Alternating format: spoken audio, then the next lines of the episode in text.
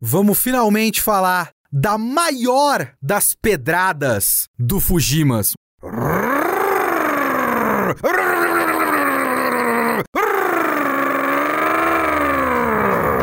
É o Kitsune desta semana.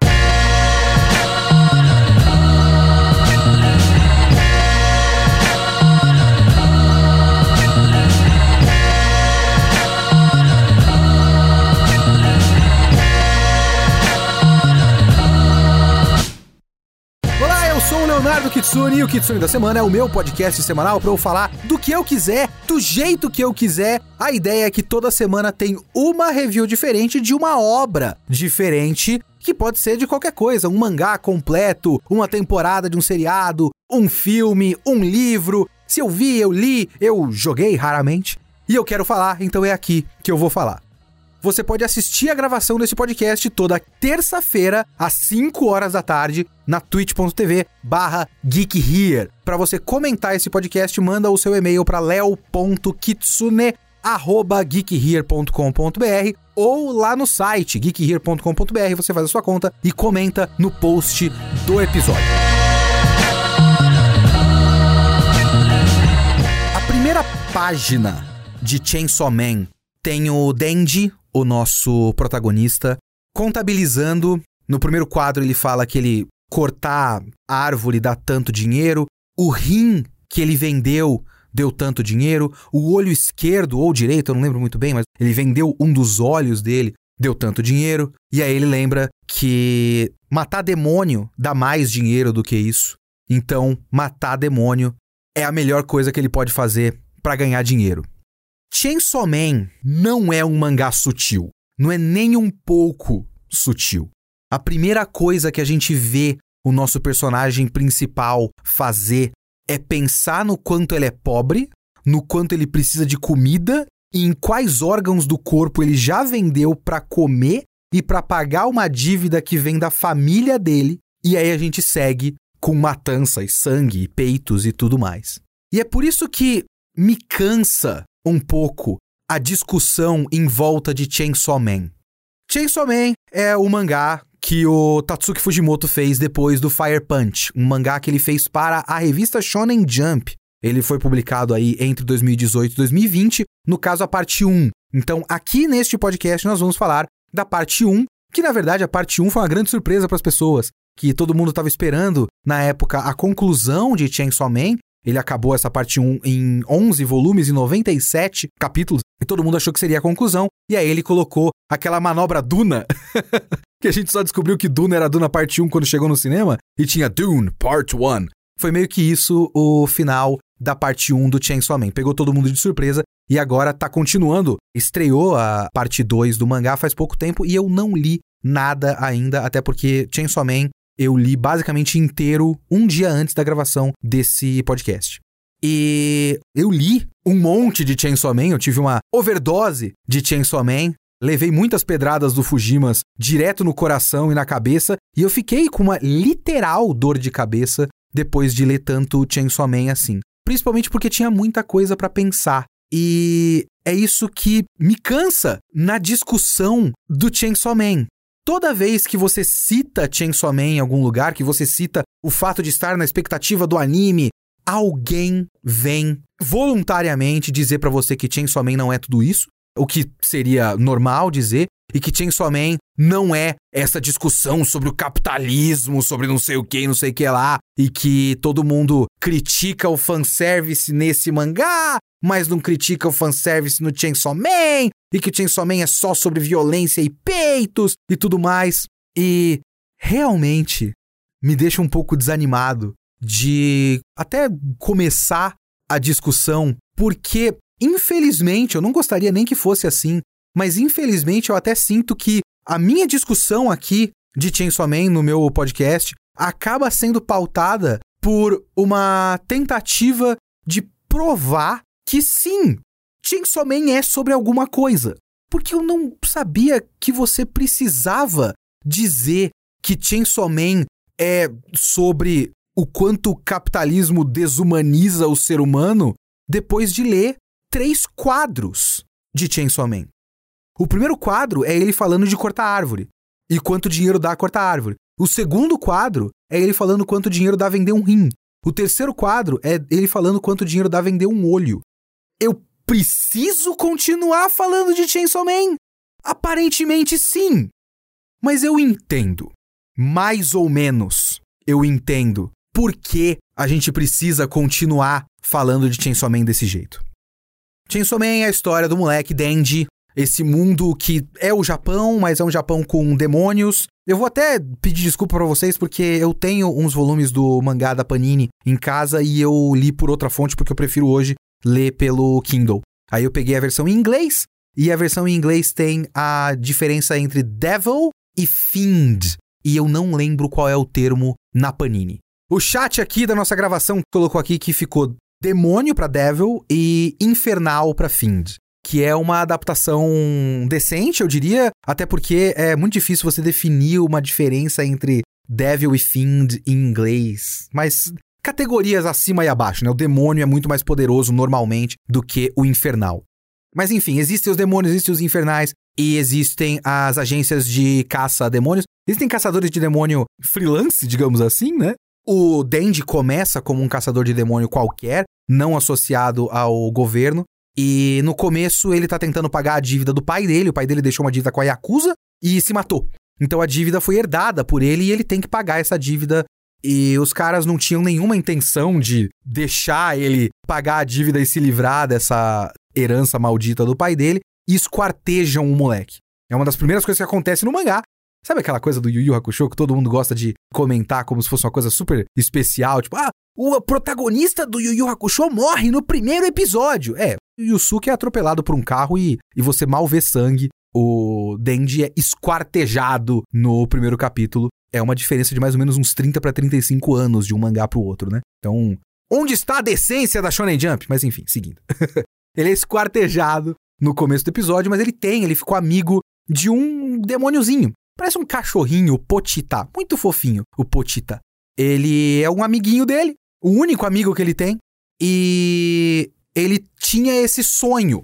O sonho dele era comer alguma coisa que não tivesse podre e pegar em peito.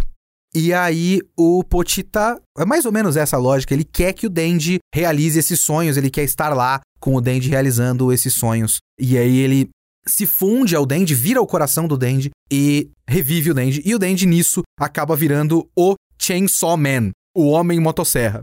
Que ao longo do mangá nunca exatamente é definido, até onde eu me lembro, se ele virou um demônio, um meio demônio, um infernal, porque é difícil de definir, ele não é exatamente humano, mas ele também não é exatamente demônio. Ele é essa coisa no meio aí. E é aí que ele conhece a Makima, que eu passei o tempo todo lendo Makima, mas deve ser Makima. Eu vou falar Makima, peço perdão, é o instinto da língua portuguesa de transformar tudo em paroxítonas.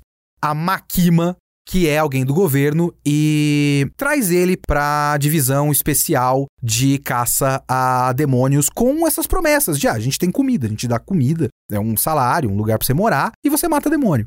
E a gente segue com essa história até o bem no comecinho ser estabelecido que o maior dos demônios, pelo menos nesse ponto da história, né, é estabelecido que o maior dos demônios é o demônio da arma de fogo. Porque na lógica interna de Chainsaw Man, os demônios se alimentam da ideia e do medo das pessoas. Então, quanto mais as ideias ganham força e quanto mais essa força causa medo nas pessoas, mais poderoso é o demônio. Então, os mais poderosos demônios são demônios de ideias abstratas, medos abstratos. Por exemplo, num ponto da história aparece o demônio da escuridão. Não é um grande spoiler isso, não se preocupem. Mas aparece o demônio da escuridão e ele é hiper poderoso porque a ideia da escuridão é uma ideia abstrata muito poderosa. O medo do escuro é uma coisa muito forte na humanidade.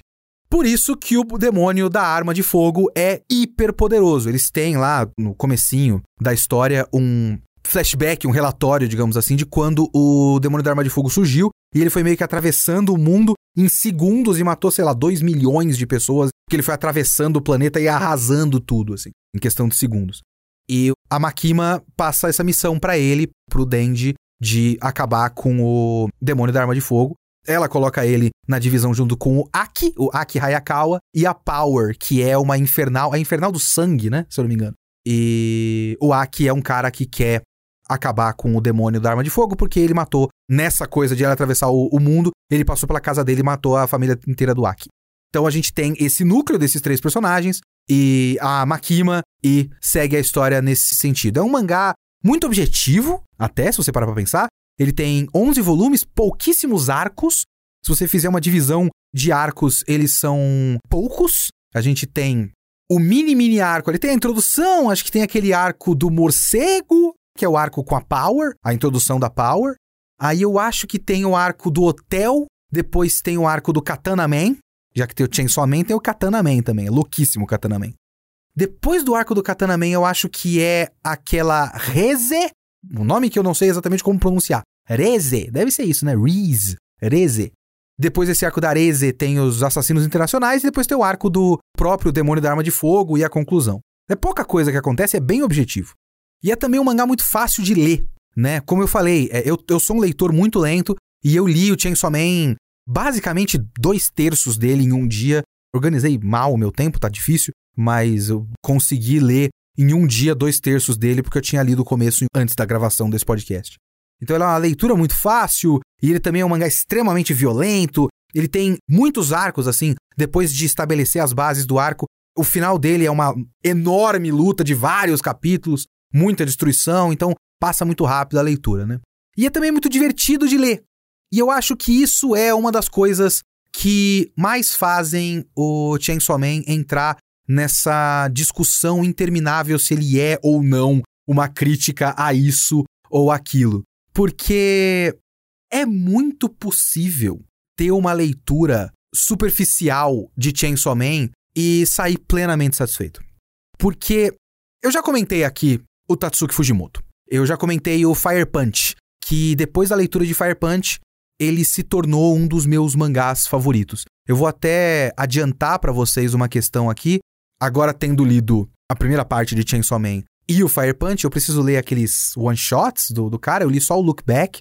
E tendo lido esses, Chainsaw Man é basicamente perfeito. Ele é um 10 de 10. Eu gosto mais de Fire Punch. Talvez Fire Punch tenha mais defeitos do que Chainsaw Man, mas eu gosto mais de Fire Punch. Não é uma questão de qualidade, de quem é melhor, quem é pior, mas eu gosto mais de Fire Punch. Mas os dois são mangás muito parecidos. O autor, ele tem as suas preferências, ele tem as suas ideias que ele gosta de trabalhar, e ele tem características que ele passa de um pro outro, né? E uma das coisas que eu falei sobre Fire Punch é que o autor, o Fujimoto, ele curte muito dizer coisas através de bobajada ele não gosta de se levar a sério demais, ao mesmo tempo que a história é extremamente séria. Então você pode não levar Chainsaw Man a sério, porque isso é metade da experiência que o Fujimoto, na minha interpretação, na maneira como eu, no verbo que as pessoas gostam muito de usar e eu odeio, os dois verbos, as duas maneiras de usar verbos em inglês pro portuguesado que eu odeio, que é o consumir e o experienciar pessoas pegam experience e colocam experienciar. Eu odeio experienciar. Mas a maneira como eu experienciei Chainsaw Man e Fire Punch, eu entendo dessa forma. Ele gosta muito da bobajada. Um dos mangás é sobre um cara que tá eternamente pegando fogo. E aí classificam ele como seu nome agora vai ser Fire Punch. E aí ele segue sendo o Fire Punch. Superficialmente, é uma das ideias mais esdrúxulas que eu já vi na minha vida. E também uma ideia muito metal. É 100% metal. Que foda, o cara tá pegando fogo o tempo todo! E ele sente dor sem parar, e é por isso que ele é forte! É muito bobo. É muito idiota. É muito absurdo. É muito esdrúxulo. Mas através disso ele fala muitas coisas diferentes. Chainsaw Man é o moleque que puxa uma cordinha no peito e vira o homem motosserra. Ele tem uma motosserra em cada braço e uma motosserra na testa. É muito estúpido. E aí você pega para ler e ele é uma leitura muito gostosa. O Fujimoto, eu acho que ele já era um bom quadrinista em Fire Punch, mas ele melhora consideravelmente em Chainsaw Man. Ele realmente gosta de brincar com a forma, ele realmente consegue uma fluidez na ação.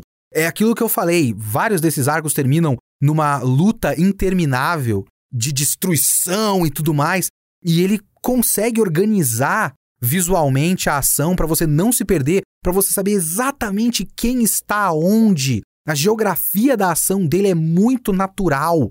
A leitura, sabe? A, a fluidez da passagem de um quadro para outro é muito natural. Eu vou até colocar um link, se eu lembrar aqui, colocar um link do vídeo do Mother's Basement, que é um cara que eu gosto, eu simpatizo com o Mother's Basement, mas às vezes quando ele se empolga, ele se empolga demais, né? Eu não vou perdoar esse homem pelo vídeo onde ele fala que Recreators já é um novo clássico, mas enfim. Mas ele fez um vídeo pro mangá do Chainsaw Man faz um ano, quando teve o um anúncio do anime.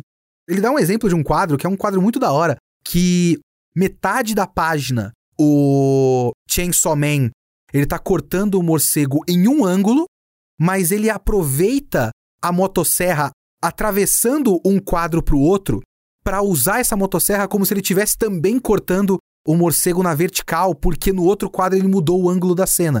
Mas o mesmo desenho do Chainsaw Man pode ser utilizado para os dois ângulos da ação. Então ele gosta muito de brincar com isso.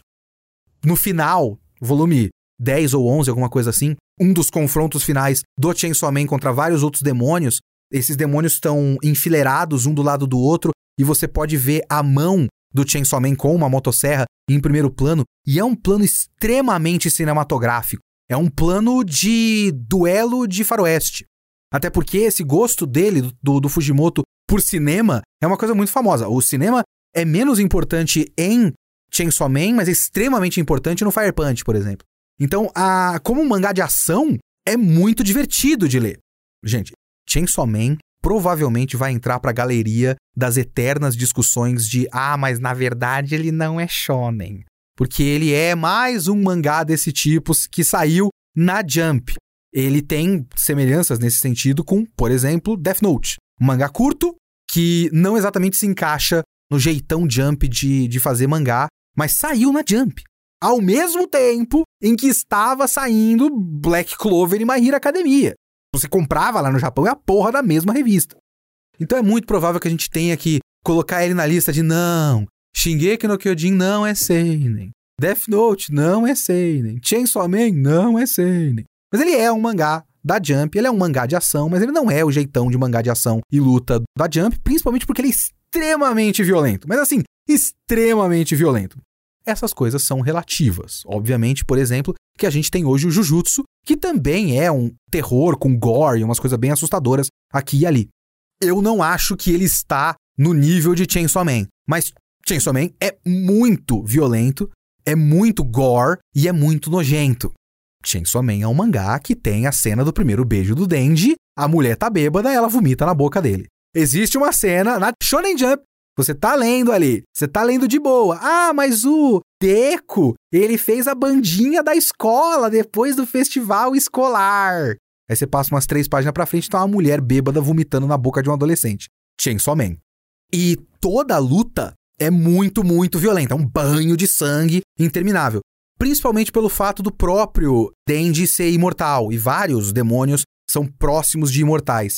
Então, eles são cortados ao meio, aí junta de novo, e um monte de sangue no chão, e aí morre um monte de gente, aí corta pessoas ao meio, explode cabeça. Isso é o tempo todo. E isso é divertido. Vai fazer o quê? A gente tem que admitir, é legal, a gente gosta. Infelizmente, gostamos de violência. Violência é uma ideia muito forte. E também Chainsaw Man é um mangá muito engraçado. O humor do Fujimoto é um humor muito idiota. Você consegue ler Chainsaw Man como um mangá de comédia nonsense com ação. Você pode ver esse mangá dessa maneira. Se você não se importar com nada do que ele quer dizer, se você não se importar com desenvolvimento de personagem, com nada disso, você pode ler Chainsaw Man como um mangá de comédia nonsense. A versão terror slasher de um mangá do Akira Toriyama.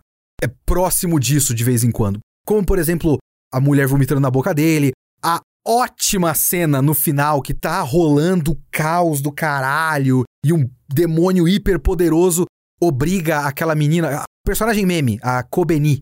Essa menina é o maior meme do mangá inteiro. Tudo que, que acontece com ela é alguma merda muito estúpida. Por exemplo, a cena que a Power pega o carro dela e. A Power é uma das personagens cômicas mais utilizadas para a comédia do, do mangá, né?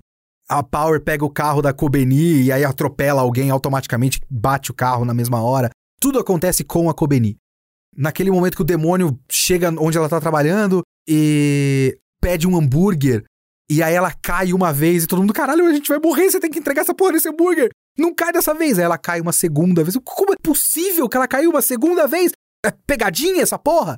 E aí depois ela é obrigada a dançar no pump. Então tá rolando, tipo, o caos do final do mangá e ela tá dançando no pump. E tem esse lado de comédia estúpida.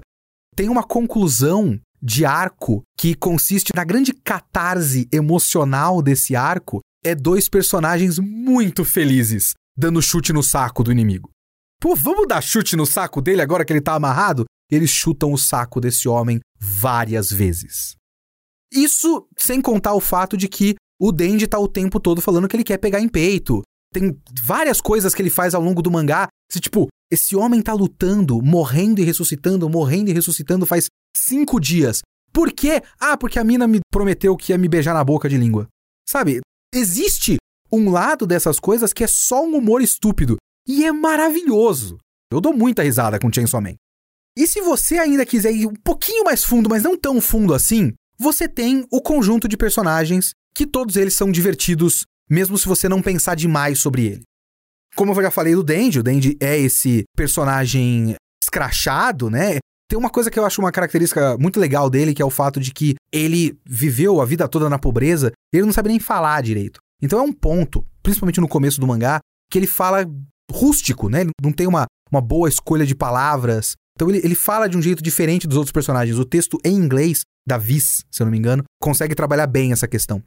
E, e ele é esse toscão, e aí coloca ele pra morar junto com o Aki, e a Power vai morar junto com eles também. E esse trio é um trio muito divertido. Ele é quase como se o Fujimoto tivesse tirando muito sarro do trio de shonen de luta. Porque o Denji é uma versão extrema de um Naruto. E o Aki é uma versão extrema do Sasuke.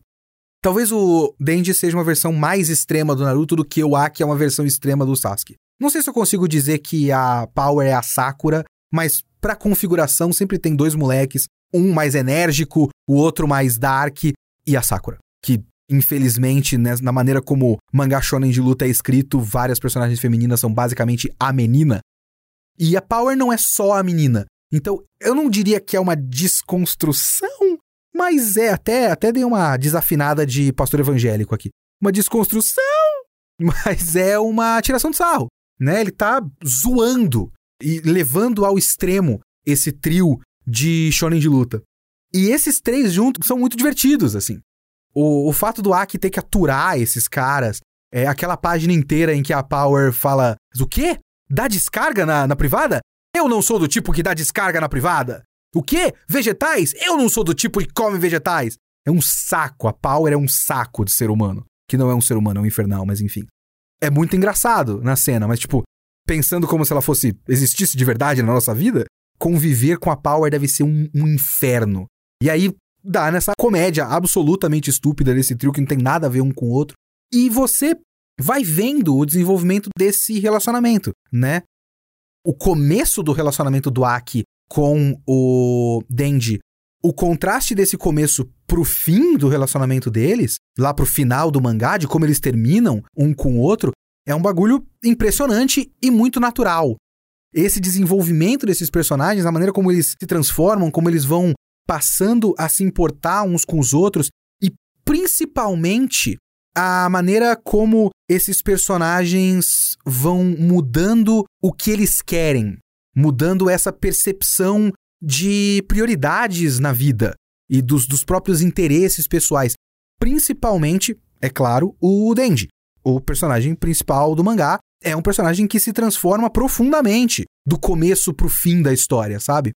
Ele é esse personagem que quer o, o mínimo do básico e ao longo da história ele vai percebendo o quanto essas coisas custam, mas percebendo que ele merece mais até, mas também percebendo o quanto ele não tem o controle de certas coisas e o quanto ele pode ter o controle ou não e o quanto é complexo se relacionar com as pessoas e o quanto ele aguenta passar por esse tipo de coisa. Porque ele é fisicamente muito forte, mas emocionalmente muito frágil. E ele vai percebendo essa fragilidade do psicológico dele ao longo da história, a ponto de tomar uma decisão no clímax da história, assim, tipo, não exatamente no clímax, mas na construção do clímax da história, quando a gente já tem boa parte dos mistérios da história solucionados, tem uma escolha relativa ao próprio livre-arbítrio do Dandy e tudo mais,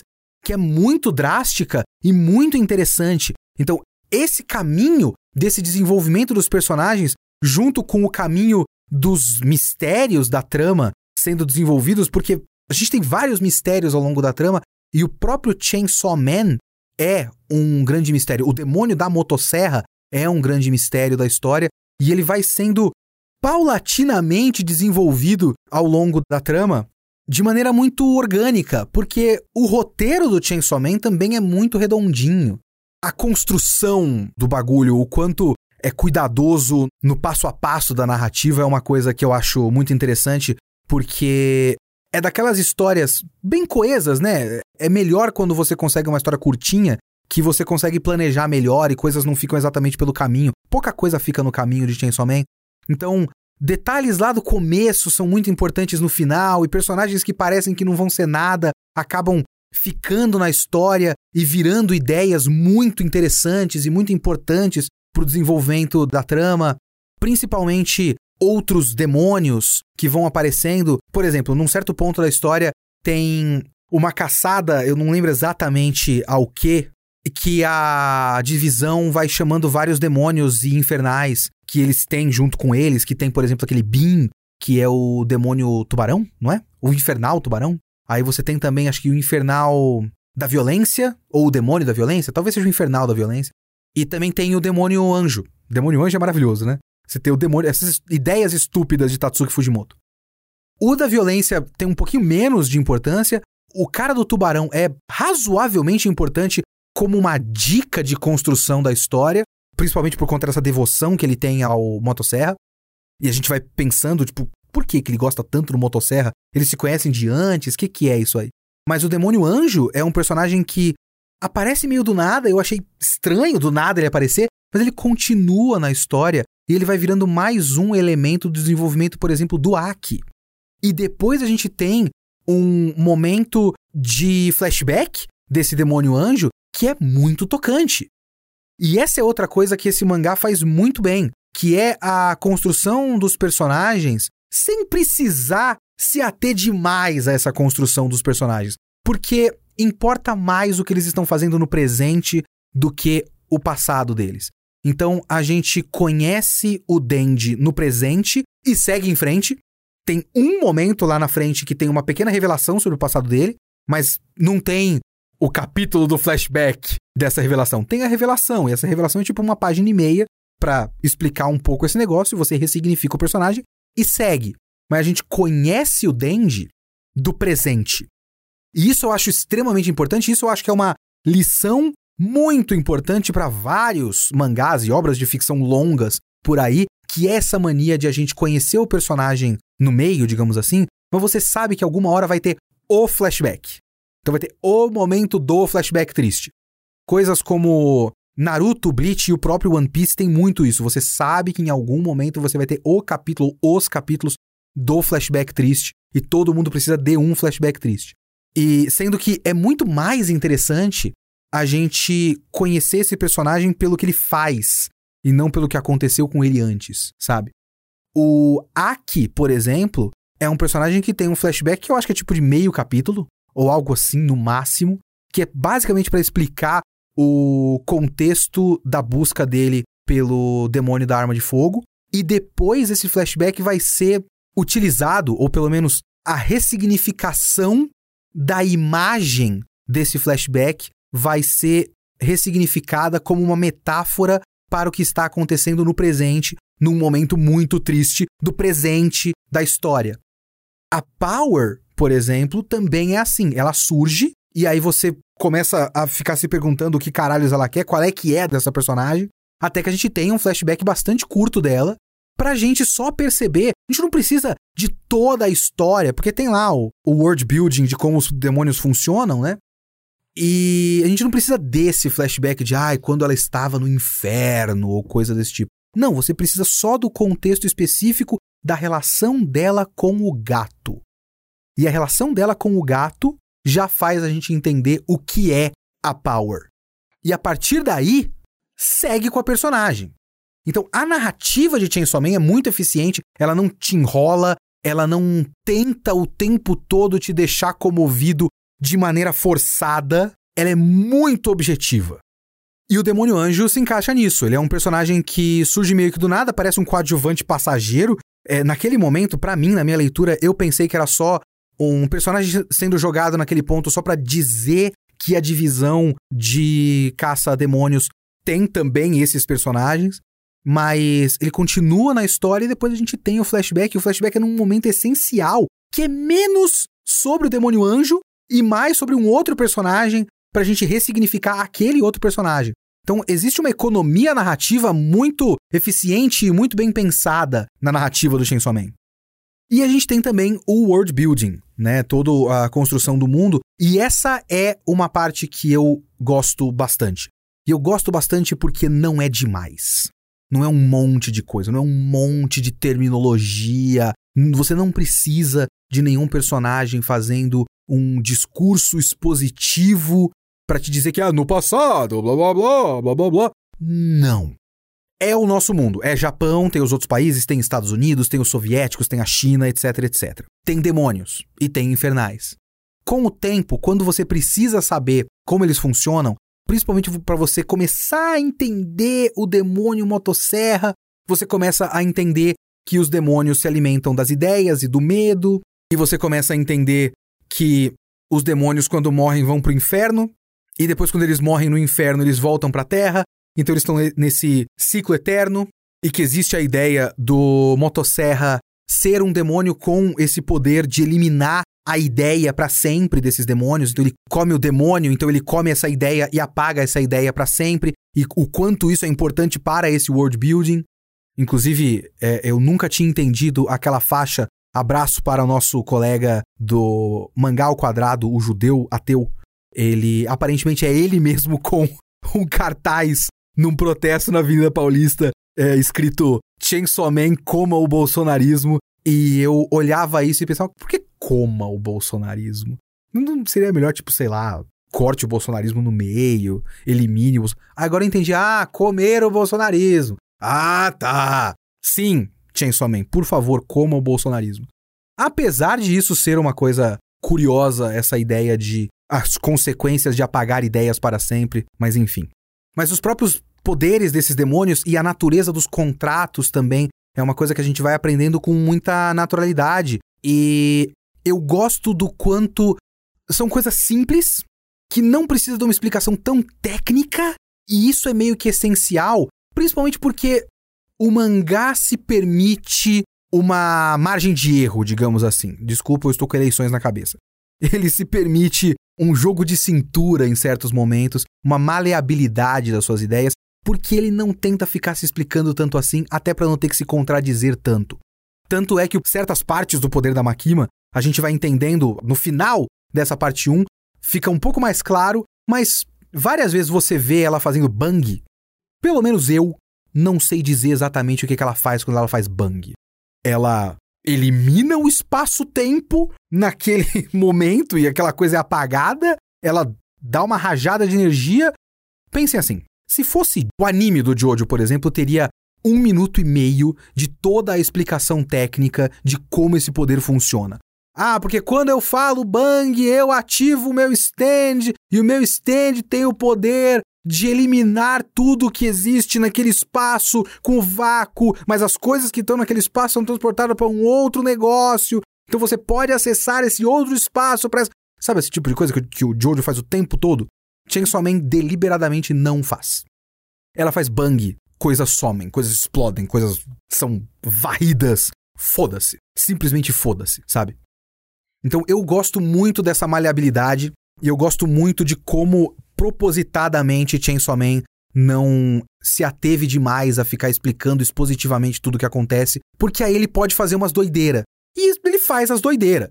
Tem um ponto em que o Chainsaw Man é jogado pro espaço, basicamente. Então ele pega o próprio coração do peito e joga de volta pra terra para depois, se eu entendi direito, pode ser isso ou não, se regenerar a partir do coração. Então, tipo, deixou uma coisa largada no espaço, mas ele conseguiu arremessar o próprio coração, o que é uma preparação para a ideia de que ele pode se dividir em dois. Então, o mangá se permite esse tipo de coisa acontecer porque ele não vai ficar tão preocupado em o tempo todo explicar toda a ciência idiota por trás disso. Foda-se a ciência idiota. As coisas são assim porque são assim. E eu gosto disso. E isso também permite. Legal, uma das coisas que esse mangá tem de mais legal é essa questão da violência, né? Então, se você não precisa se ater tanto à física de nada, você pode ser absurdamente violento. Então você tem muita gente cortada ao meio, depois ela volta o corpo ao lugar e tudo mais, aí corta ao meio de novo. E ele se permite essas doideiras porque aí ele pode criar imagens de terror cósmico absurdas. Chainsaw Man tem uma coisa que eu acho bizarro e louvável, que é, em certos momentos parece que ele aproveita ideias inteiras de um filme em um arco só. Por exemplo, aquele arco do hotel. Aquele é um filme inteiro. Você pode pegar só aquela ideia de eles estarem presos em um andar de hotel e aquela natureza daquela troca, tipo, eu quero o coração do motosserra, e aí vocês podem sair, e aí todo mundo começa a ficar louco e tentar matar o Dandy, não matar o Dandy. Então toda essa paranoia deles e a ideia deles estarem presos naquele andar e não ter mais o que comer, e depois aquele bicho que é só uma amálgama de corpos e carne. Isso é um filme inteiro. Você pega só essa ideia, você faz uma hora e meia com um bom orçamento, lança pela A24 e você tem um novo clássico do terror. E ele fez isso em um dos arcos do mangá. Ele simplesmente faz essas coisas. Não é todo o arco que eu acho extremamente eficiente em Chainsaw Man. Eu vou dizer, por exemplo, que o arco que eu acho mais fraco de todos, apesar de ainda ser uma leitura muito legal, continua sendo uma leitura muito legal, é o arco dos assassinos. Porque eu acho um arco que parece meio que vem do nada e não dá em muita coisa. E tem muito personagem que parece que deveria ser, mais uma vez, né? Essa coisa de Chainsaw Man simplesmente utilizar ideias muito grandes e queimar essa ideia e segue em frente com o mangá com outras coisas maiores ou mais importantes para aquele momento, às vezes você fica com uma sensação de, porra, mas isso aqui devia ser o mangá inteiro, né? Então, vários desses personagens do arco dos assassinos parece que deveriam estar tá lá no mangá desde o começo. Principalmente porque tem um desses assassinos que eu acho que é o Papai Noel, e tem umas reviravoltas com quem é o Papai Noel ou não e tal. Demônio do boneco ou demônio da boneca? Eu li em inglês, então é doll, é gênero neutro. Olha aí como faz falta o gênero neutro na língua portuguesa, hein, gente? A vida ia ser tão mais fácil, não precisava pensar nisso. Demônio de boneque. Que horrível. É, enfim. Mas o demônio dos bonecos, você tem umas reviravoltas, aquele mestre e o Touka e o Papai Noel e tudo mais. E tudo bem, é um arco que apresenta um dos núcleos de personagem mais da hora e cool e pelo amor de Deus, me dá um spin-off só desses mangás para todos sempre para mim, que é aquela Quan Chi, seria esse Quan Zi, que é a, a mina lésbica de tapa-olho que já foi da agência junto com aquele outro cara, Kishibe, eu acho que é o cara. É, tem, um, tem uma mini história que é de umas três páginas do Kishibe apaixonado por ela e passando os anos e ele envelhecendo, até que, tipo, uns 10 anos depois dele pedindo pra sair com ela, ela fala: Eu acho que eu sou lésbica. Ele fala: Ah, tá, eu sabia. É muito engraçado essa parte. Mas enfim. Essa mina e as quatro ou cinco, eu não lembro muito bem, namoradas dela, que ela tem tipo uma, um mini harém de infernais e esse núcleo todo é muito da hora. E tudo aquilo é, mais uma vez, ideias inteiras de o mangá todo. Tipo, é isso que eu acho Chainsaw Man bizarro e assustador. A conclusão desse arco, que vai utilizar o demônio da escuridão, e depois a ideia daquela menina que fala Halloween o tempo todo. Essa coisa, toda essa conclusão desse arco, isso podia ser um mangá inteiro. Isso podia ser um filme inteiro. Nesse caso, eu acho que acabou sendo meio um defeito da história, porque é grande demais para ser só um arco. E aí certas coisas parece que não foram construídas bem o suficiente para mim. E eu acho que esse núcleo, essa Conchi, por exemplo, deveria ser uma personagem mais importante ao longo da história, as outras personagens também, o tal do Papai Noel também. Então, mais uma vez, demonstra a qualidade absurda da narrativa do cara, da, da, das ideias, da riqueza de ideias de Chainsaw Man, mas nesse ponto é até um defeito que vem de uma qualidade, né? É tipo, é bom demais. É tão bom que não devia ter sido só isso. E eu queria um pouco mais para que isso ficasse um pouco mais importante na história, porque parece muito importante e não foi tão importante assim. Por outro lado, um outro arco desse meio da história que podia ser basicamente um filme por si só e para mim funciona muito bem, porque ele tá, nesse caso, ele tá mais ligado com o desenvolvimento do personagem do Denji, que é o arco da Reze, Reze, Reze, sei lá. Que é uma pausa momentânea no mangá, até o, isso aí ficar mais uma vez essa bizarra violência, mas é uma pausa nessa bizarra violência do mangá, para contar uma história sobre como ele se apaixonou por alguém. E essa história muito triste dessa paixão dele por essa mina do nada. E é mais um desses momentos em que o Fujimoto gosta muito de fazer os personagens sofrerem. Porque todo mundo sofre muito em Chainsaw Man. Ele, ele é um masoquista do cacete, assim. Então, tudo tem que ser muito trágico. Inclusive, mais uma vez, funciona melhor quando é um presente trágico e não um flashback trágico. Então, o presente trágico, a gente tá vendo esse personagem num estado X, infelizmente se transformando para um estado Y no final. E é triste, porque a gente tá vivendo com ele e não tá conferindo como foi que ele chegou no ponto que a gente conhece, sabe? É muito triste. E esse é o momento que é introduzida uma ideia que é muito importante nesse mangá, mas é muito complicado discutir essas ideias, que eu acho que um dos méritos de Chainsaw Man é que eu não acho que Chainsaw Man chega a nenhuma conclusão sobre nada. Porque ele conta a história através do Denji. E o Denji não é o cara mais inteligente do mundo, né? E isso é importante para a história. O Denji tem muita dificuldade de processar ideias complexas. E a gente vê essas ideias complexas através dele. E é importante que a gente veja através dele também pelo fato de que essas ideias complexas não têm exatamente uma solução, não tem uma resposta fácil. Nesse ponto da história é introduzida a ideia do rato do campo e do rato da cidade, quem tem a vida melhor.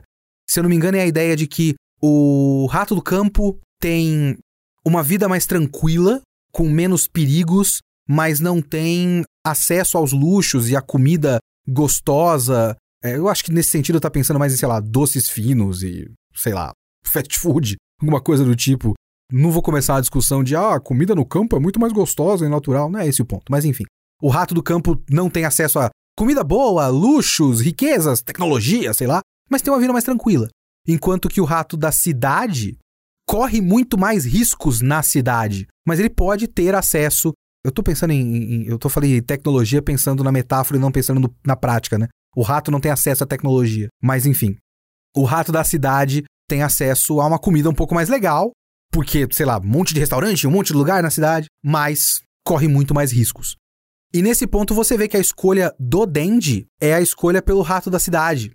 O Dendi diz que o que ele quer é ter acesso às coisas legais da vida, porque ele nunca teve acesso às coisas legais da vida, mesmo que ele tenha que lutar muito por isso. Enquanto a Makima não quer. A Makima, ela depois encontra a Reze e ela declara que ela prefere o rato do campo. Ela prefere uma vida com menos riscos.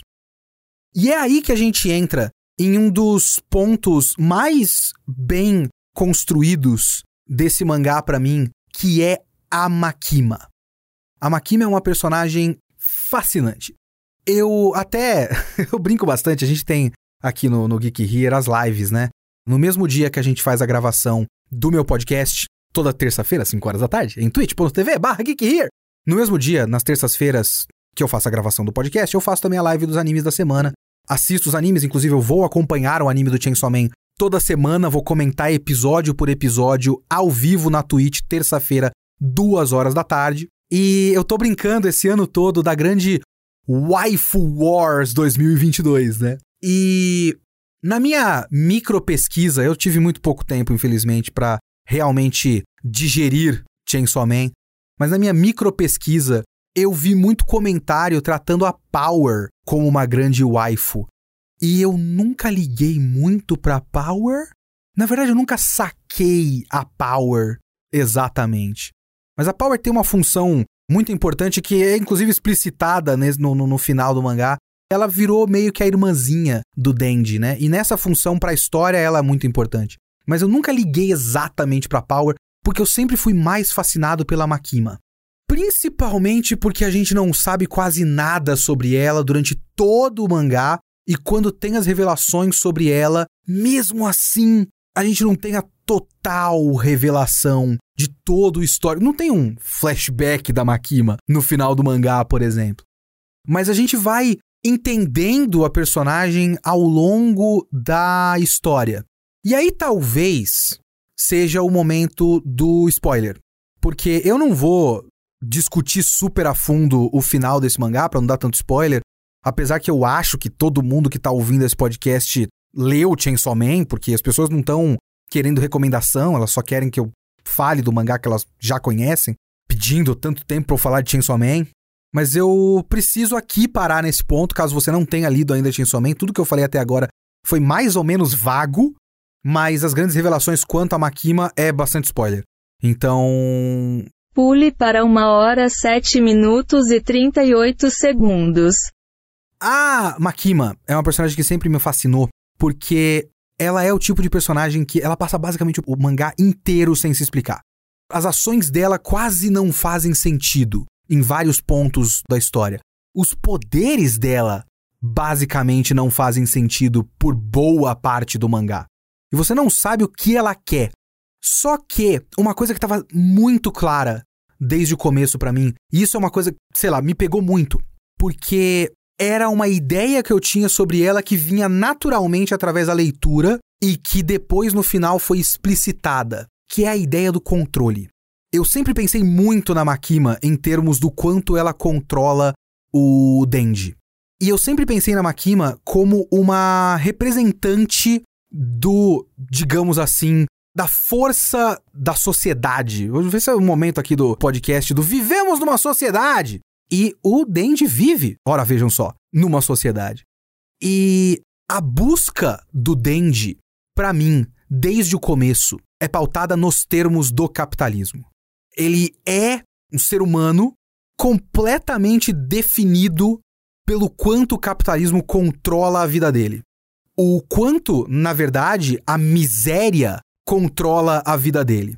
Então ele é um cara que nunca conheceu nada, nunca conheceu educação, nunca foi pra escola, nunca teve comida boa, queria muito comer um hambúrguer que não tivesse podre uma vez na vida dele. Aquela cena horrorosa que o, a mulher vomita na boca dele, eles começam a falar, mas o dente vai começar a engolir o vômito dela porque ele se ensinou a digerir, a engolir qualquer coisa que tenha valor nutritivo para sobreviver. Então ele come vômito porque pode ter valor nutritivo. Esse é o tamanho da miséria do Dendi. E quando você tá nesse nível de necessidade, você se sujeita a coisas. E esse controle da Makima para cima dele é um controle para mim que vem muito desse sistema social capitalista acaba causando nas pessoas. E é um sistema que vai te dando incentivos e são incentivos mínimos. Porque uma das coisas que mais me irritam na discussão de Chainsaw Man é o quanto as pessoas acham que ele só quer pegar em peito. O sonho dele é pegar em peito. Ele fala isso em voz alta porque ele é um tosco, digamos assim. Ele é um cara sem educação formal. É um cara que não sabe exatamente como expressar as próprias ânsias, os seus próprios desejos. Eu não acho que isso é difícil de pressupor. Eu não acho que isso é demais. Eu não acho que isso é esticar demais o sentido, superinterpretar, pensar demais no mangá. Eu não acho. Eu acho, inclusive, que eu tô correndo risco nesse podcast. Eu lembro que eu recebi críticas dois anos atrás no podcast que nunca saíram da minha cabeça. Eu acho que era no podcast do Voz do Silêncio, que eu tava basicamente descrevendo o mangá e dizendo que era uma crítica. Tava descrevendo as coisas que acontecem. E com o Chainsaw Man, por conta de como essas discussões são pautadas, às vezes eu me sinto com medo de eu simplesmente estar descrevendo o óbvio na cara das pessoas e falar, gente, tá aqui, ó. Os personagens falam que o Dendi não sabe falar direito e que tinha que aprender a falar direito. Por isso, talvez você possa pegar as coisas da maneira como ele fala e interpretar que é só o jeito que ele sabe falar. Para mim, quando ele fala que ele quer comida gostosa e pegar e peito e transar e dar beijo na boca, que é mulher e tudo mais, é um desejo muito básico por um mínimo de dignidade e calor humano, que é o mínimo que qualquer pessoa necessita para viver. E a vida numa sociedade capitalista te obriga a ir a certos extremos pelo mínimo do mínimo. O Dendi se sujeita a um emprego que é matar demônios, sendo que ele é um cara que se identifica com bastante desses demônios. Ele não é um cara que quer matar demônio, foda-se. Sabe, ele tem um, uma certa humanidade dentro dele que ele tenta ver um pouco de humanidade como valor vago, né? No próximo. E a Makima, ela vai controlando o Dendi desde o começo com uns incentivos muito mínimos. Ah, eu te dou um beijinho. Sabe, eu posso te dar um beijo. Você pode sair comigo, vamos para um encontro. Ela nunca dá demais para ele. Ela nunca promete uma mansão, promete um, uma fortuna, todas as mulheres do mundo. Não. Porque se você der demais pro pobre, você talvez pode mostrar pro pobre que existe essas coisas. Então você precisa até criar aquela ideia meio falaciosa de você subir os degraus e tudo mais. A própria ideia de ascensão social, muitas vezes uma ilusão criada por quem está em cima de que você que está embaixo pode subir para cá também. É só você trabalhar bastante. E ao longo do mangá, o Denji vai várias vezes, tem um monte de vezes em que o Denji olha e fala coisas como eu trabalhei tanto para ser feliz e agora só o que eu faço é trabalhar e ser infeliz. Essa vida é uma merda. Então, não é como se o mangá fosse sutil nas suas ideias. O mangá é nem um pouco sutil nas suas ideias de que o Denji está sendo manipulado a trabalhar em condições desumanas em que ele basicamente morre várias vezes de trabalhar pelo mínimo do mínimo da decência mas assim, o mínimo do mínimo da decência. E é um bagulho muito triste, porque o Denji realmente é um cara que basicamente só quer uma vida normal, mas ele não sabe exatamente o que é normal. Tem uma discussão no final, que é um momento com a Kobeni, personagem meme, que só as coisas mais engraçadas acontecem com ela, mas é um momento muito humano dela, onde ele fala que, se eu não me engano, o Denji tá falando com ela que ele faz as coisas, ele só sofre e tudo é muito difícil e nunca nada é perfeitamente bom e ele só queria uma, uma vida normal. E a Kobeni vira para ele e fala: Mas isso é o normal, não é? Não é assim que é a vida? Então, existe essa percepção da necessidade da dificuldade na vida, de certa forma, mas também, para mim, né, da tristeza do tamanho das dificuldades pelos quais as pessoas acabam tendo que passar pelo mínimo do mínimo. E o Denji vai meio que escalando ao longo da história e querendo mais. Ele tá sempre percebendo que a vida pode ser mais do que aquilo que ele aprendeu a aceitar como satisfatório, a aceitar como é isso que ele merece. Ele vai percebendo que não, não é isso que eu mereço, não é só isso que eu mereço. E essa manipulação da percepção do Denji da realidade da vida é uma coisa que a Makima vai fazendo ao longo da história. E você não precisa da explicação prática de como ela controla o Dendi. Mas você sabe que ela controla o Dendi. E essa era uma das coisas que era mais importante para mim na minha leitura. É olhar e falar: caralho, essa mulher é uma filha da puta manipulando esse moleque, esse coitado que é só uma vítima o tempo todo. Então você não precisava da explicação de que ela é o demônio do controle até você ter a explicação de que ela é o demônio do controle. E aí, tudo faz sentido. Tudo encaixa, tudo de repente é como se colocasse a última pecinha do quebra-cabeça e fala: caralho, demônio do controle! Puta que pariu! É isso! Ela é o demônio do controle. Então é aquele momento meio mágico de quando um bom mangá de luta, de sobrenatural e aventura e lutinha com superpoderes e tudo mais, você consegue encaixar o sentido exato da mensagem da coisa com a explicação lógica de lore da história, com como os poderes naquele mundo funcionam. Então você vai percebendo o quanto ela controla as pessoas e o quanto ela não é para ser um demônio tão poderoso assim, porque a ideia de controle não é uma ideia que causa tanto medo nas pessoas, mas ela foi ficando cada vez mais poderosa e essa ideia do controle dela, ela só pode existir a partir de uma ideia de desigualdade. Então, ela é uma personagem que desde o começo representava essa desigualdade forçada da nossa sociedade capitalista, até você perceber que na prática ela não só representava como metáfora, ela representa a ideia da desigualdade. Apesar de tudo que ela querer era um relacionamento igual.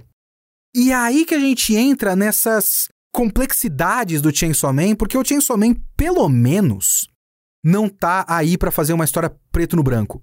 Por exemplo, eu acabei de dizer de propósito que o Denji é só uma vítima.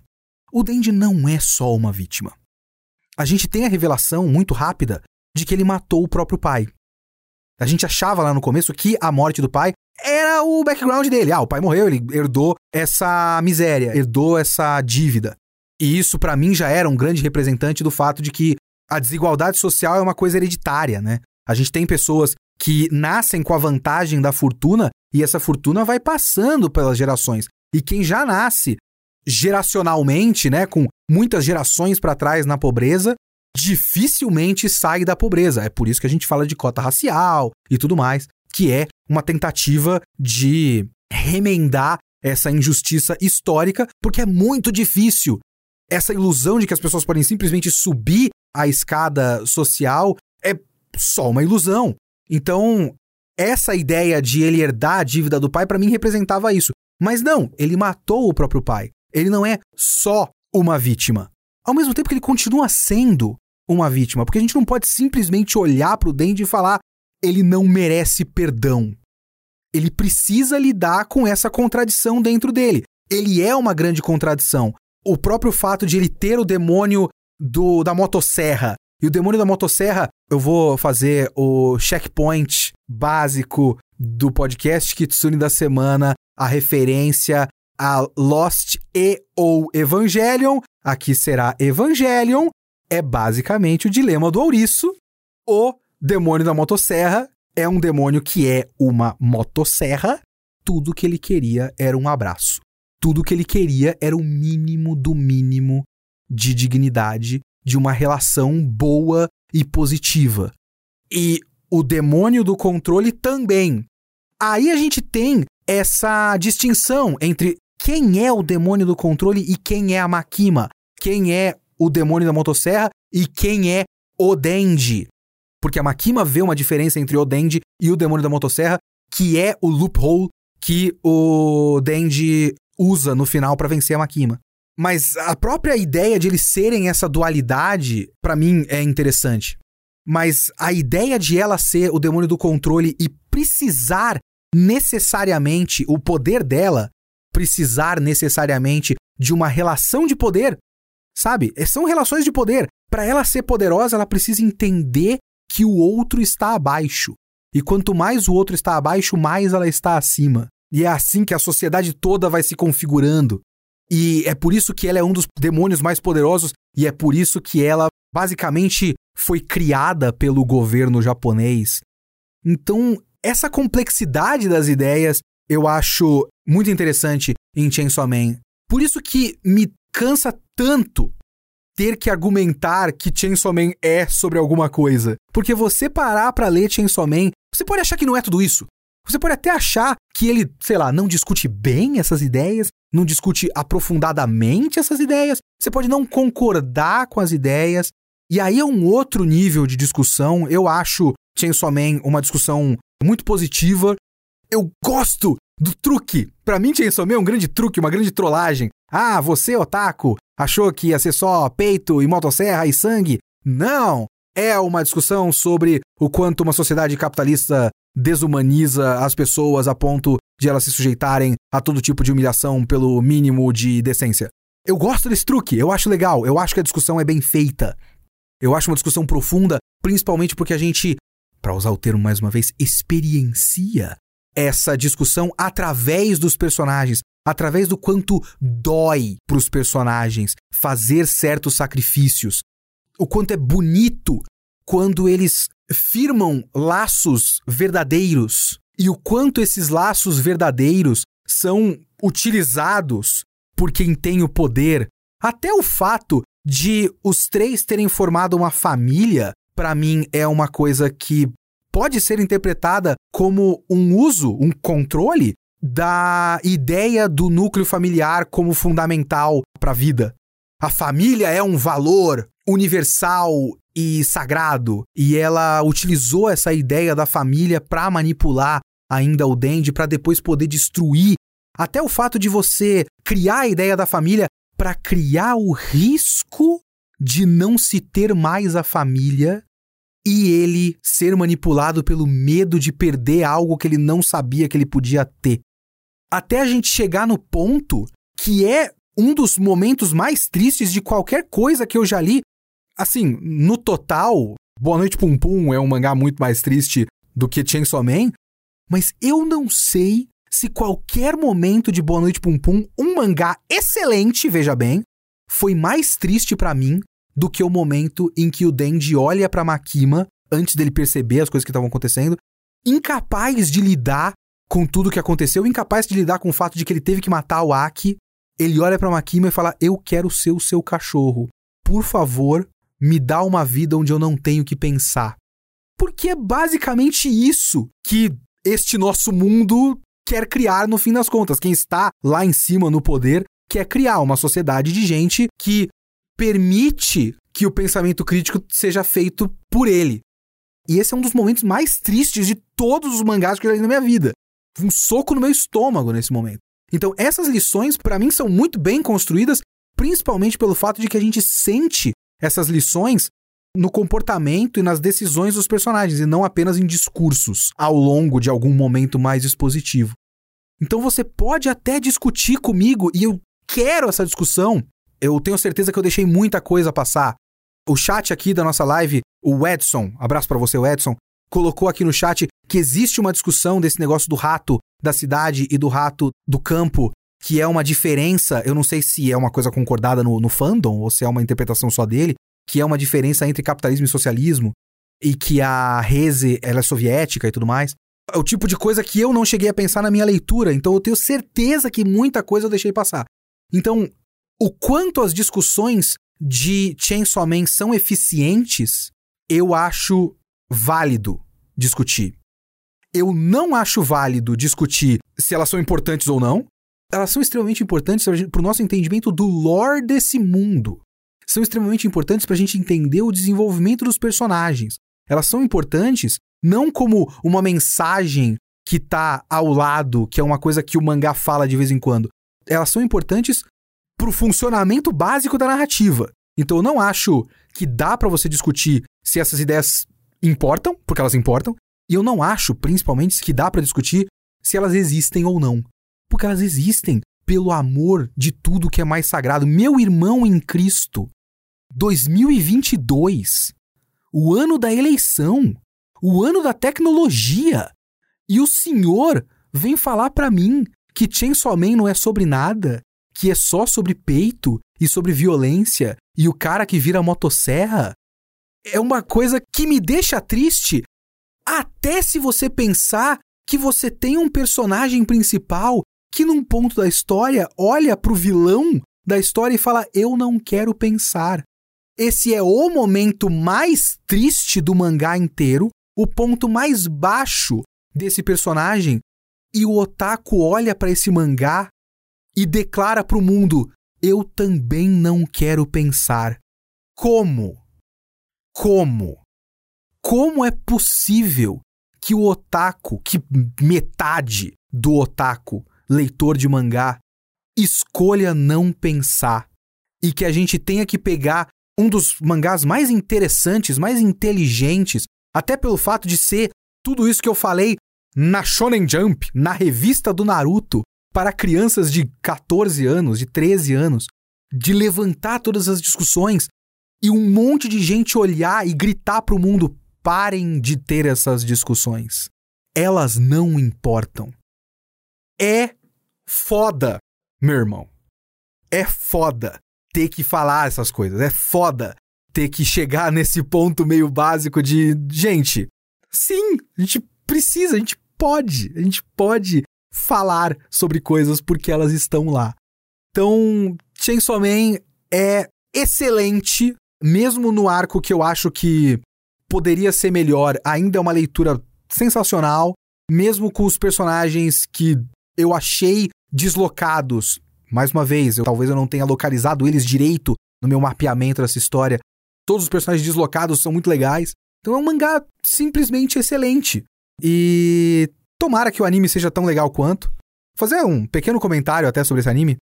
O enquadramento, o ritmo dos cortes dos quadros de Chainsaw Man, lendo o mangá e vendo a narrativa, o ritmo do humor, até os momentos mais melancólicos. Tem um, um momento que é depois da morte do Aki e que é um dos momentos mais incríveis de todo esse mangá. O Aki morre num capítulo, depois você passa pro próximo capítulo e o Denji fala: "O Aki morreu". E aí eles seguem com a vida, tipo, ah, a gente comeu não sei o que, a gente viu que ele tinha um dinheiro guardado, a gente alugou um apartamento, comprou videogame, a gente comeu umas comidas gostosas e tal. E tá assim. E aí para e ele fala: Eu matei o Aki. E é melancólico e é uma pausa na ação desenfreada para você não só ter um humor besta, que tem muito humor besta no Chainsaw Man, mas ele tem essa melancolia, ele tem vários desses momentos melancólicos. Eu tenho certeza que o mapa vai fazer um bom trabalho, mas eu fiquei com a sensação de que Chainsaw Man precisava ser adaptado pelo Trigger, dirigido por Akira Memia, no maior estilo SSSS Gridman. Mais ou menos emulando Hideaki Anno em Evangelion. Segunda referência a Evangelion do podcast. Que é aquela coisa um pouco mais chapada, muitas vezes chapada, e meio lenta e meio melancólica de vez em quando, para depois mudar o ritmo. Enquanto o mapa parece tentar fazer um espetáculo visual, metade de Chainsaw Man precisa de um espetáculo visual, a outra metade não. A outra metade de Chainsaw Man precisa de comedimento, autocontrole, câmera no tripé parada e enquadramento Wes Anderson simétrico, sabe? Chainsaw Man precisa de um pouco disso e menos espetáculo visual. Eu acho que o mapa vai tentar fazer show off o tempo todo. E não é exatamente o que eu imagino pra Chainsaw Man, mas isso não importa, porque eu não sou eu produzindo pau no meu cu. Enfim, Chainsaw Man, ótimo, excelente, maravilhoso.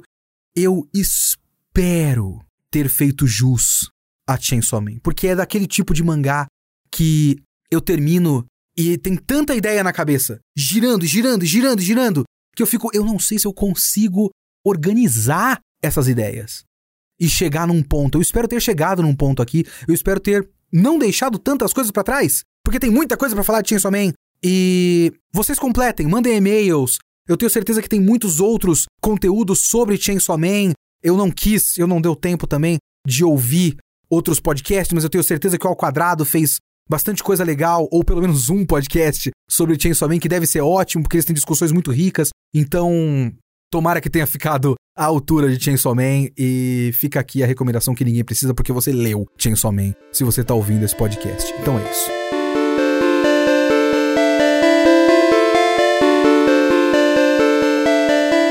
Então aos e-mails e comentários aqui do Kitsune da semana passada, que foi o 96 e foi o final do Full Metal Alchemist, ok? Eu vou abrir aqui com um e-mail do Frederico Ferreira de Souza. Ele tá falando que ele é de Porto Alegre, Rio Grande do Sul, tem 28 anos, e ele nunca vai esquecer o fim do review do Full Metal no Kitsune da semana 3 de 10. o aspecto que nunca havia percebido, a não ser na luta entre Scar e Führer, é o quão conveniente alguns elementos são. Por mais que a Quimera tivesse pego a pedra anteriormente, se não me engano haviam se passado meses desde aquilo, para então ele entregar a pedra exatamente quando precisasse? É, então. Meio Deus Ex Machina mesmo, porém devo dar parabéns à autora por justificar essas conveniências e fazê-las de uma forma que não fosse tão óbvia. É tem essa questão, tipo, ele pegou esse negócio, colocou no bolso e nunca falou para ninguém. Mas o que realmente quero comentar aqui é que como Arakawa trabalhou o Deus Ex Machina no tema da luta Scar e Führer. Scar é um cara religioso que abandonou sua religião em busca de vingança, se autodenominando um pecador. E ele reforça essa ideia de ter abandonado Deus na luta final, colocando o braço do irmão. O outro, no caso, né? Porém, mesmo tendo abandonado tudo, ele acaba prestes a perder, até que o eclipse acaba e a luz do sol reflete a lâmina do Fury, fazendo ele errar o golpe. Isso é um literal Deus Ex Machina, já que a imagem do sol é vista como divina por Scar, é uma forma de comunicar ao próprio Scar, caramba, não tinha pensado nisso, que mesmo ele tendo abandonado Deus, Deus não abandonou. Isso também se conecta com a cena do Ed listando os componentes que formam o corpo humano, estabelecendo a existência de Deus. Mas isso é uma mentira. Juro que não sou religioso, mas Full Metal questiona essa visão do Ed o tempo todo e o combate entre Scar e o Führer é como uma resposta aos comentários Ed do Ed, como se Deus tivesse ajudado Scar. Além disso, a Arakawa trabalha a religião com o mesmo peso que ela trata o regime militar.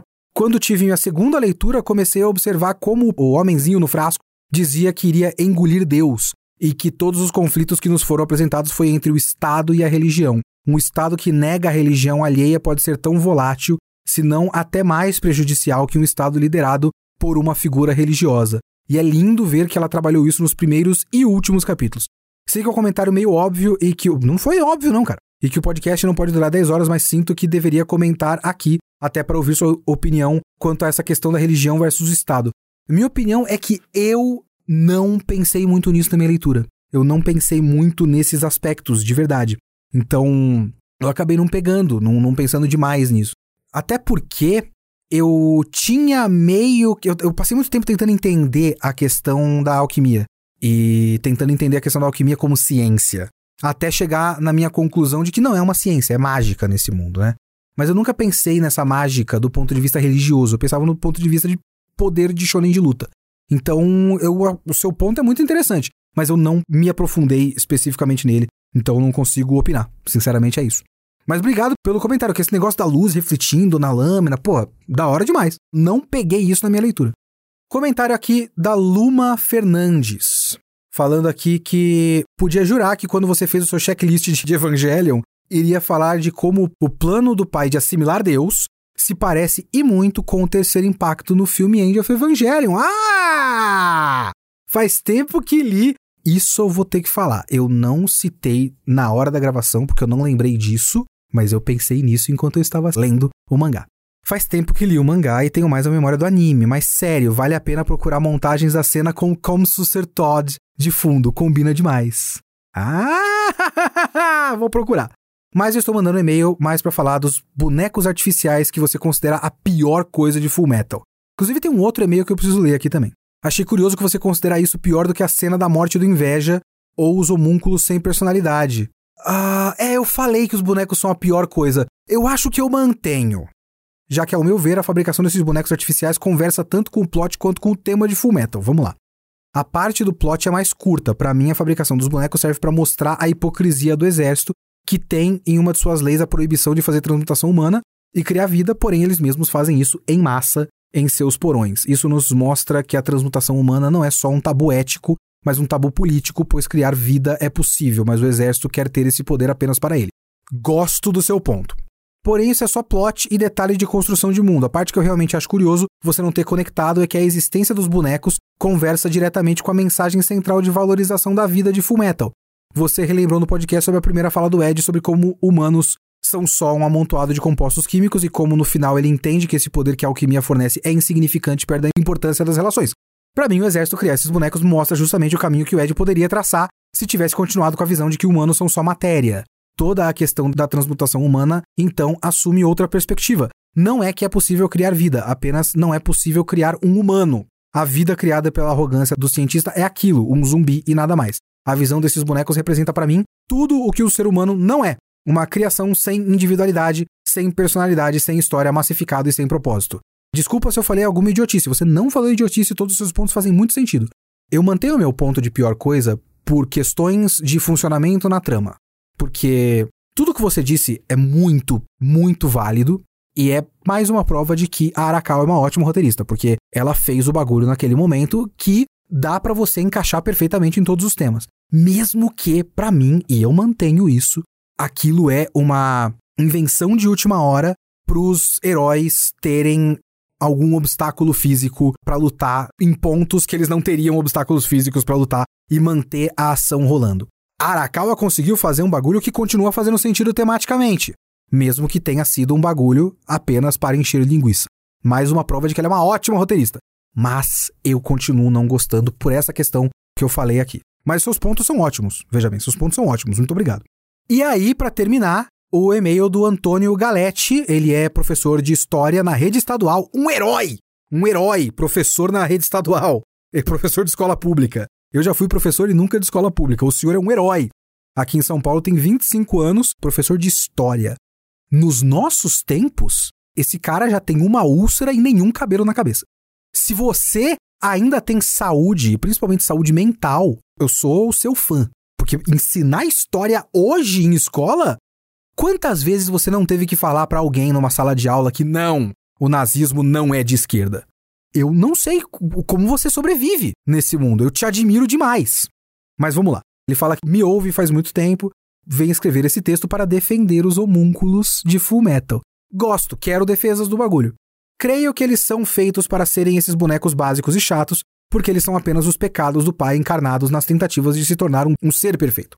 Analisar eles dentro de uma perspectiva cristã deixa as coisas mais bacanas, já que todos eles são obstáculos físicos e só, já que são pecados, não precisam ter uma personalidade em si, diferente de obras como Péssimo Nanatsu no Taizai, onde eles são representações dos próprios pecados. Em Fullmetal, eles são literalmente o pecado. Ao meu ver, o mais fraco é a luxúria. Não à toa é a primeira deles a morrer. E o mais interessante são o orgulho, pai de todos os pecados, pensando que foi o primeiro a ser criado e o mais forte, e o Ira, que na realidade é uma quimera, então dá para fazer um paralelo bacana sobre as questões de humanidade com Alphonse e a trupe da floresta que ajuda eles no final. Penso que os homúnculos, em sua maioria, serem obstáculos físicos faz mais sentido do que eles terem muita personalidade além do pecado. Alguns são exceção, já que não é algo físico, como o Gula, já que inveja e ganância são algo mais dentro do que fora. Até mais, Léo. Mande um abraço pro meu filho, Carlos, que sempre dorme enquanto tô dirigindo e te ouvindo no carro. Abraço, Carlos, o filho do Antônio, e esse trecho tá passando no fim do podcast, então ele não tá mais ouvindo a essa altura. Mas legal. abraço para você, Carlos. Eu entendo o ponto. É aquele tipo de coisa que são escolhas que fazem sentido narrativamente, mas o resultado prático é uma experiência menos interessante. Entende? Tipo, a luxúria ser como é faz sentido. Eu acho pouco criativo e eu acho que o poder dela ser esticar a unha é meio bobo. Mas faz sentido que ela seja a personagem que se infiltra e seduz e seduz lá o Havok e tal. Faz sentido? Faz. Deixa a história mais interessante como experiência de leitura e como desenrolar da trama? Não. Esse é o meu ponto. Tipo, o resultado final na página do mangá é pouco interessante na maior parte das vezes. O preguiça é preguiçoso e ele luta e é forte. E aí você tem uma luta que não significa nada para ninguém, porque o personagem não participou da história direito e o poder dele é preguiçoso. Ah! E você tem só uma luta de gente forte se batendo, assim. Então, o resultado narrativo é fraco para mim. Por mais que a escolha faça sentido. Esse é o meu, meu ponto. Várias coisas em narrativas de várias coisas por aí são mais interessantes como ideia do que como prática. Eu acho que os homúnculos é isso. Queria ter gostado dos homúnculos, é tipo a terceira vez que eu leio Full Metal e eu continuo não conseguindo gostar da maior parte deles. Continuo gostando dos homúnculos que são legais, o Ganância e o Ira. Eu não gosto nem do Orgulho, pra começo de conversa. Mas o Ganância e o Ira são legais porque eles são personagens. A gente convive com eles. Eles têm personalidade. E eles têm mais personalidade porque faz mais sentido eles terem mais personalidade. Mas aí isso dá um resultado melhor para o mangá. Esse é o meu ponto. Muito obrigado pelo seu e-mail. Eu espero que esses meus podcasts sejam alguma coisa que te dá algum momento de lazer depois de você sair da escola e ter que argumentar que não, o Brasil nunca teve uma ditadura de esquerda. O Brasil não virou Cuba. Boa sorte, cara. Boa sorte. Minha torcida para você. E se vocês quiserem também mandar os seus e-mails, mandem para leo.kitsune@geekhere.com.br e os comentários no post em geekhere.com.br.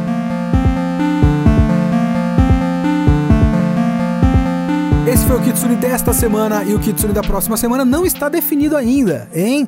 Estou nos preparativos para o 100 e esse não está definido vai ser um filme, algum filme. A gente se vê lá, vai ser surpresa pra vocês. Falou.